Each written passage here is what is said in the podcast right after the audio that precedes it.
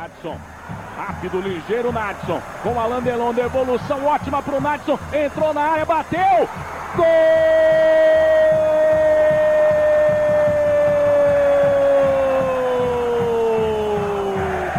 Tá na rede e é do Vitória.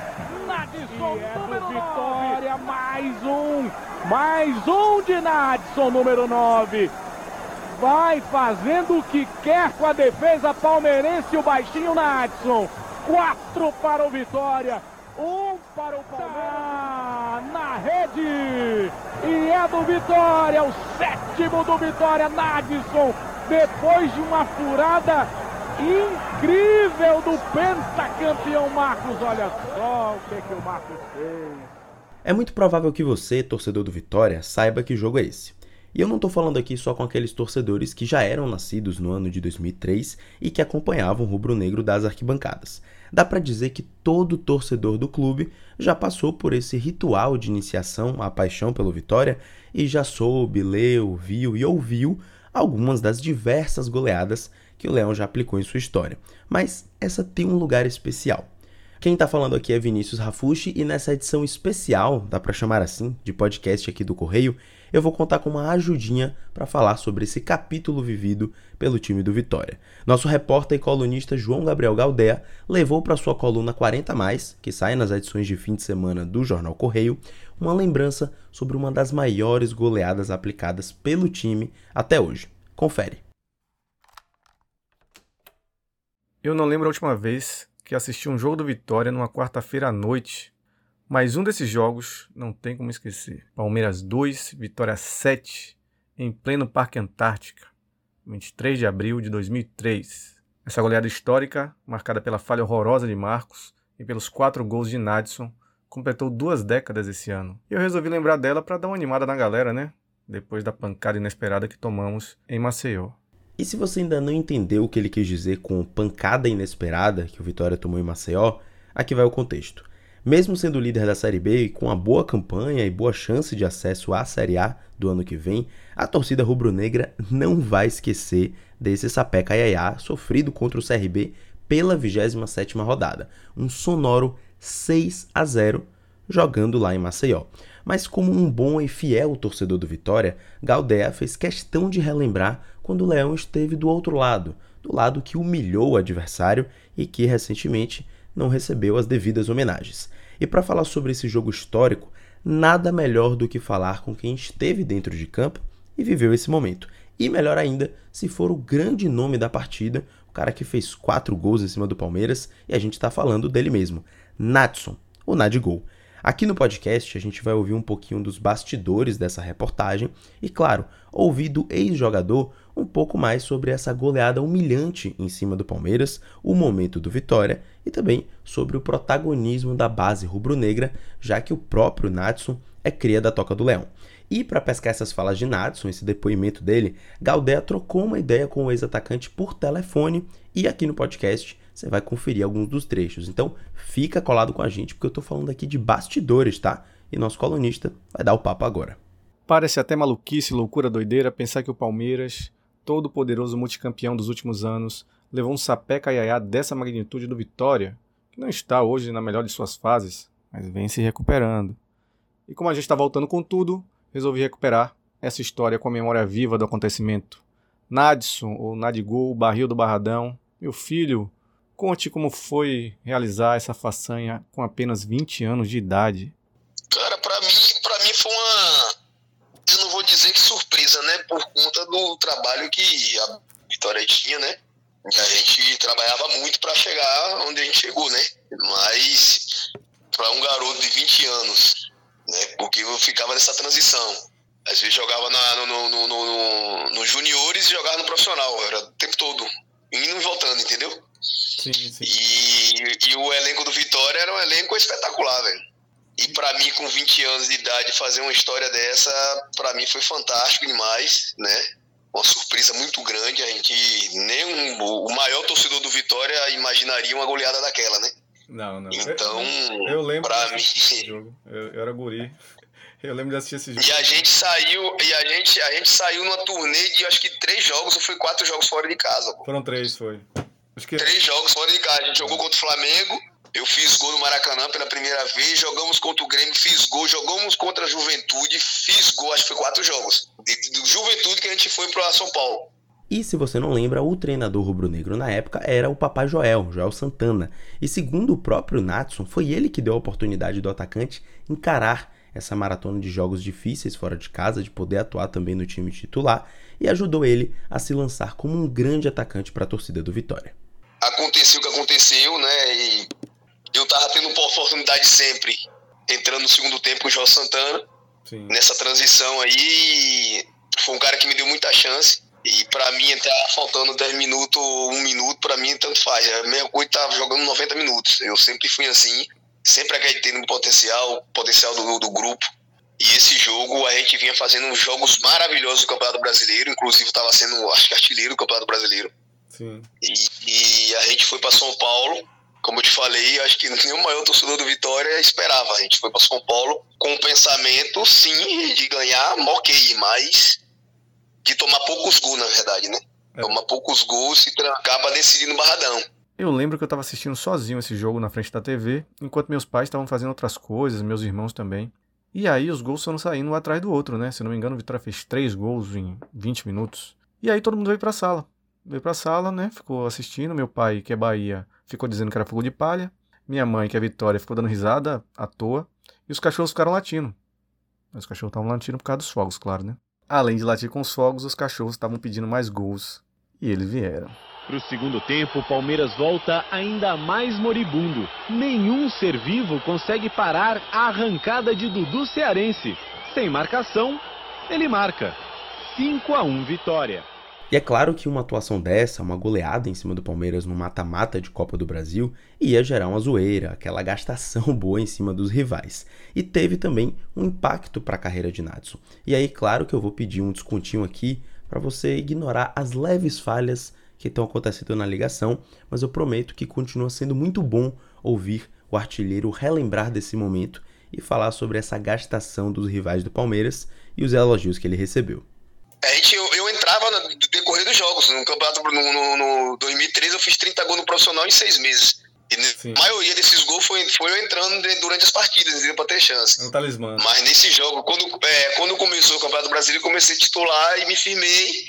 Mas quando chegou na Copa do Brasil, que foi esse jogo, especificamente esse jogo aí, cara, é. O assédio foi muito grande, é, ida na volta, os torcedores do Corinthians comemorando demais, demais mesmo, zoando demais, São Paulinos zoando demais, você sabe como é, Santistas. A gente passava, todo mundo batendo palma, é isso aí, tá zoando, tá aquela zoeira gostosa. E para mim, para tudo aquilo ali era muito novo, porque a coisa aconteceu assim, pá, de vez na, na, na, minha carreira, entendeu? E foi tudo muito rápido, né? E a recepção em Salvador, então, meu Deus do céu, eu nunca esperava, foi espetacular. E até hoje, irmão, até hoje eu rodo a Bahia, eu rodo pra tudo quanto é canto, fazendo avaliação, como observador técnico, como, né, como, minha escolinha na Nadigua Academy. Aonde vai, só fala desse jogo. Dos sete gols, eu acho que o mais marcante de todos é, de fato, a falha de Marcos goleiro campeão de Copa do Mundo com a seleção, unanimidade no time, ídolo e tudo mais, e aí comete uma falha de chutar a bola e furar. É algo simplesmente inacreditável e que casa bem com esse clima do impossível que estava acontecendo e que pairou sobre o Parque Antártica no dia 23 de abril de 2003. Mas e aí? Será que rolou uma provocação a mais, uma sacaneada de Nadson contra Marcos depois desse dia? Porque vamos combinar, né? Sofrer quatro gols e ainda frangar fica difícil de esquecer. É muita zoeira na internet, é Marcos. É, a gente se comunica também por, por, por, por, Não encontrei, cara, não encontrei. E nunca falou Não encontrei depois. Não, a gente fala, a gente fala no Instagram, a gente fala sempre. É os torcedores do Vitória, é, os torcedores do Vitória publica no Instagram, vai, eu comento também, ele vai, comenta, fala, dá risada, Marcos é uma, uma figura que é um exemplo, ele não liga pra essas coisas, não, ele cai na, na zoeira mesmo. Mas foi um baque retado para eles. Foi um baque retado. Foi tanto que acho que até ele desistiu da seleção depois, né? Pelo ah, fato não lembrava da goleada. Foi, foi. Ele desistiu da seleção depois, pô. Depois encerrou a carreira. E Nadigol, que é natural de Serrinha, obviamente virou motivo de muito orgulho na época para quem era da cidade, principalmente para os torcedores rubro-negros de Serrinha. No papo com Galdea, ele falou um pouco sobre essa relação do reconhecimento diante desse elenco depois dessa goleada. Como a gente lembrou, em abril desse ano foram completados 20 anos, duas décadas do jogo, e não se ouviu falar dele em grandes proporções e nem de forma muito comemorativa. Como o próprio Natson disse, tá faltando a ele uma plaquinha e também aos seus companheiros depois dessa goleada histórica. Imagine para um serriense do meio da roça, do nada, chegar com um histórico desse e eu tô esperando minha placa até hoje. É, pois é. Eu tô esperando minha o, placa. Tem que, tem que providenciar isso aí mesmo. Tem, tem que ter placa, rapaz, desse jogo. Tem, É. esse, esse jogo todo dia 20. Coração. O torcedor do Vitória hoje, essa, essa, essa goleada do torcedor do Vitória tem que ser comemorado todos os anos. Eu também acho. Porque não, não vai ter outra. Não, não vai ter outra vez, não, pô. É. Não vai ter outra vez. Esse elenco todo aí deveria ganhar uma placa, cada um deles. Na furada de Marcos, Nadson fechou o placar. Vitória 7, Palmeiras 2.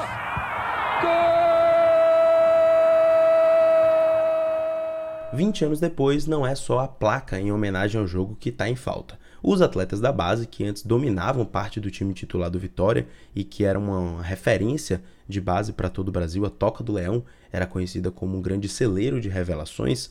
Hoje, esses atletas da base se restringem a poucos que conseguem se destacar até no time titular. E mesmo no banco, a presença tem sido menos constante. E Natson também comparou as duas realidades de formação de atletas na Toca do Leão. Segundo ele, hoje há uma divisão de base muito mais isolada do elenco profissional do que era naquela época. Porque se você for, se você for olhar o elenco, o elenco do Vitória em, em 2003 e o que estava jogando a Copa do Brasil, 70% do, do, do time era da base, pô, É, titular.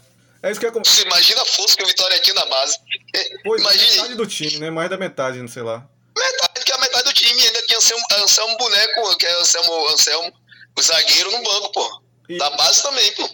E participou do jogo também. Ah, agora aí, eu, é, você falando sobre isso, eu lembrei agora que o, o time atual, ele só tem praticamente Arcanjo como revelado pela base, né?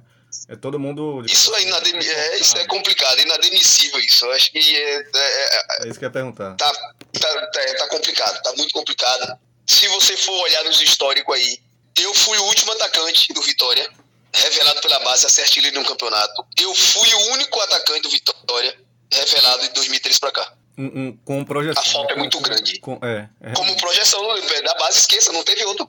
é verdade.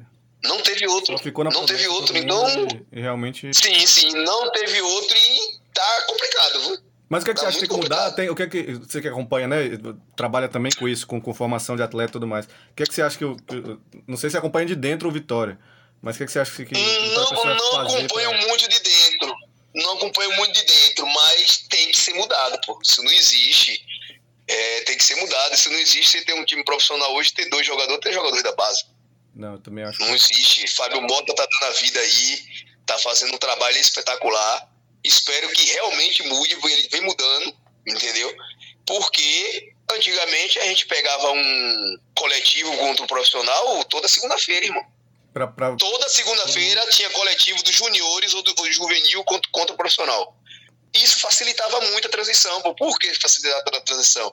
Quando esses atletas novos, se a gente chegava na- no profissional, a gente já estava habituado com aquilo, acostumado com todos. E na época tinha 10 jogadores da base no profissional, 11 jogadores profissional, 6 estavam jogando, 7 estavam jogando titular. As coisas facilitavam muito. Como é que hoje um jogador da base, você vai descer para jogar no profissional, que na verdade é subir, né? Só que aí lá, como tem aquela ladeirinha, a gente fala descer. Descer para jogar no profissional, o ambiente é totalmente diferente. Os caras não vê os caras, só vê ali com treinando, tá isso aquilo, não tem amizade, não tem nada. O apoio era totalmente diferente. Você tem um elenco 100% de fora e duas, três peças todas da base. Tudo errado, tá complicado, pô. Tem que investir na base, tem que retornar, porque o Vitória sempre foi, sempre foi forte na base. Então, acho que falta muito investimento na base para isso começar novamente a ter isso aí, pô, porque senão o clube não vai conseguir sobreviver. Se você ficou curioso para ler com mais detalhes e com um requinte da excelente escrita de João Gabriel Galdea, não deixe de acessar a coluna dele 40 mais na edição de fim de semana do Jornal Correio ou através do nosso site correio24horas.com.br.